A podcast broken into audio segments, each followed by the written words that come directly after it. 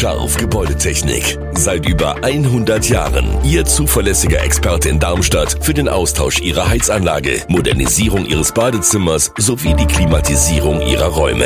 Erwarten Sie mehr von uns, als Sie es gewohnt sind. Scharf Gebäudetechnik.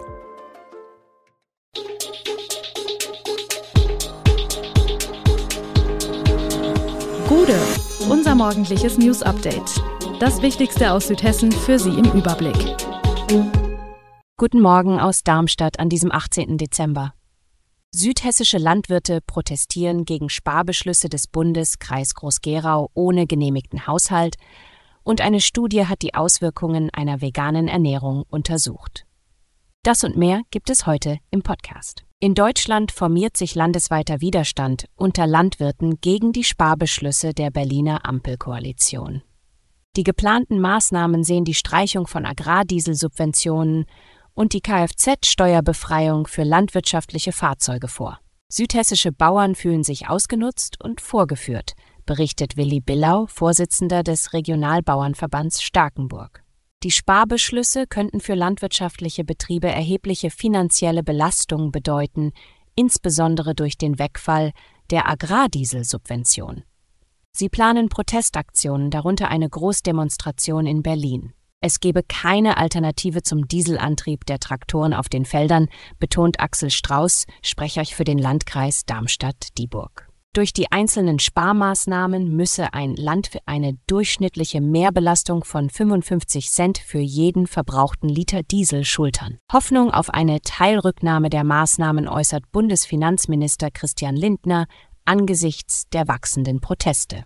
Auch Bundeslandwirtschaftsminister Cem Özdemir Grüne kritisiert die Sparbeschlüsse. Der Kreis Groß-Gerau wird das Jahr 2023 ohne genehmigten Haushalt beenden. Sowohl Landrat Thomas Will als auch die Koalition aus SPD, Grünen und Linken lehnen den geforderten Beitrittsbeschluss des Regierungspräsidiums Darmstadt ab.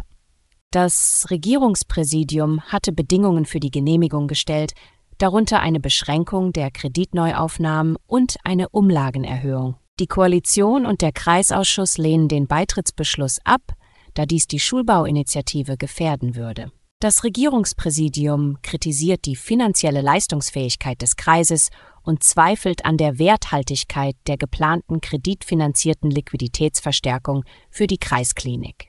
Die Auswirkungen einer vorläufigen Haushaltsführung sind überschaubar, aber Zuschüsse können nicht ausgezahlt werden.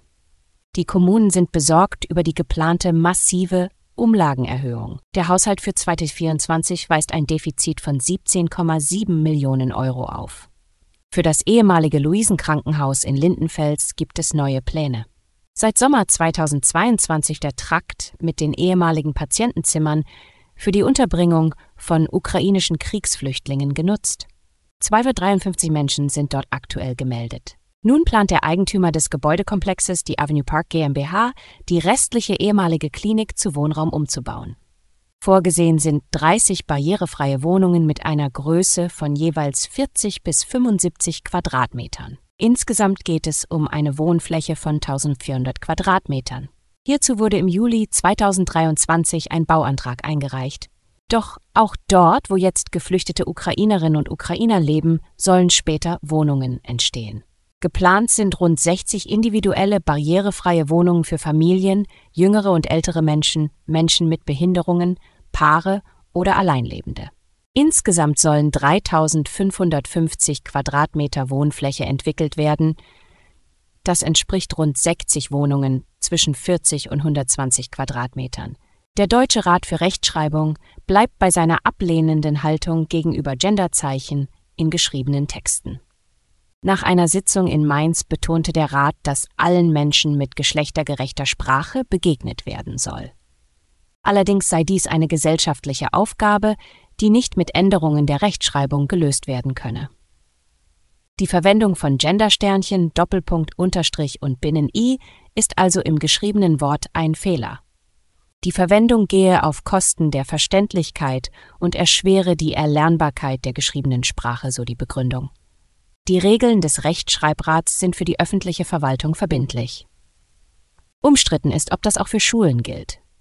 In Hessen will die neue schwarz-rote Koalition in Schulen aber auch in Universitäten und beim öffentlich-rechtlichen Rundfunk die Regeln des Rates durchsetzen. Unterdessen haben sich mehrere Germanistikinstitute hessischer Universitäten gegen das angekündigte Genderverbot ausgesprochen. Aus dem Hochschulalltag seien die verschiedenen Formen des Genderns nicht mehr wegzudenken. Eine Studie der Stanford Universität, geleitet von Christopher Gardner, untersuchte die Auswirkungen einer veganen Ernährung auf die Herz-Kreislauf-Gesundheit. 22 eineiige Zwillingspaare mit ähnlichen Lebensstilen wurden ausgewählt. Einem Zwilling wurde eine vegane Ernährung, dem anderen eine gesunde Mischkost zugeteilt. Beide Diäten waren reich an Gemüse, Hülsenfrüchten, Obst und Vollkornprodukten, aber frei von Zucker und raffinierten Kohlenhydraten. Nach acht Wochen zeigten die Veganer deutlich niedrigere LDL-Cholesterinwerte und Blutzuckerspiegel sowie einen Gewichtsverlust von fast zwei Kilogramm. Ihr nüchtern Insulinspiegel sank um fast 20 Prozent, ein Indikator für ein geringeres Diabetesrisiko. Der LDL-Cholesterinwert verbesserte sich bei Veganern signifikant und bei den Mischkostteilnehmern hingegen nur geringfügig. Gardner betont, dass eine überwiegend pflanzliche Ernährung das Herz-Kreislauf-Risiko durch Reduzierung gesättigter Fette, Erhöhung der Ballaststoffaufnahme und Gewichtsverlust senkt. Alle Infos zu diesen Themen und noch viel mehr finden Sie stets aktuell auf äh, showonline.de. Gute Südhessen ist eine Produktion der VRM von Allgemeiner Zeitung, Wiesbadener Kurier, Echo Online und Mittelhessen.de. Redaktion und Produktion die NewsmanagerInnen der VRM. Ihr erreicht uns per Mail an audio.vrm.de.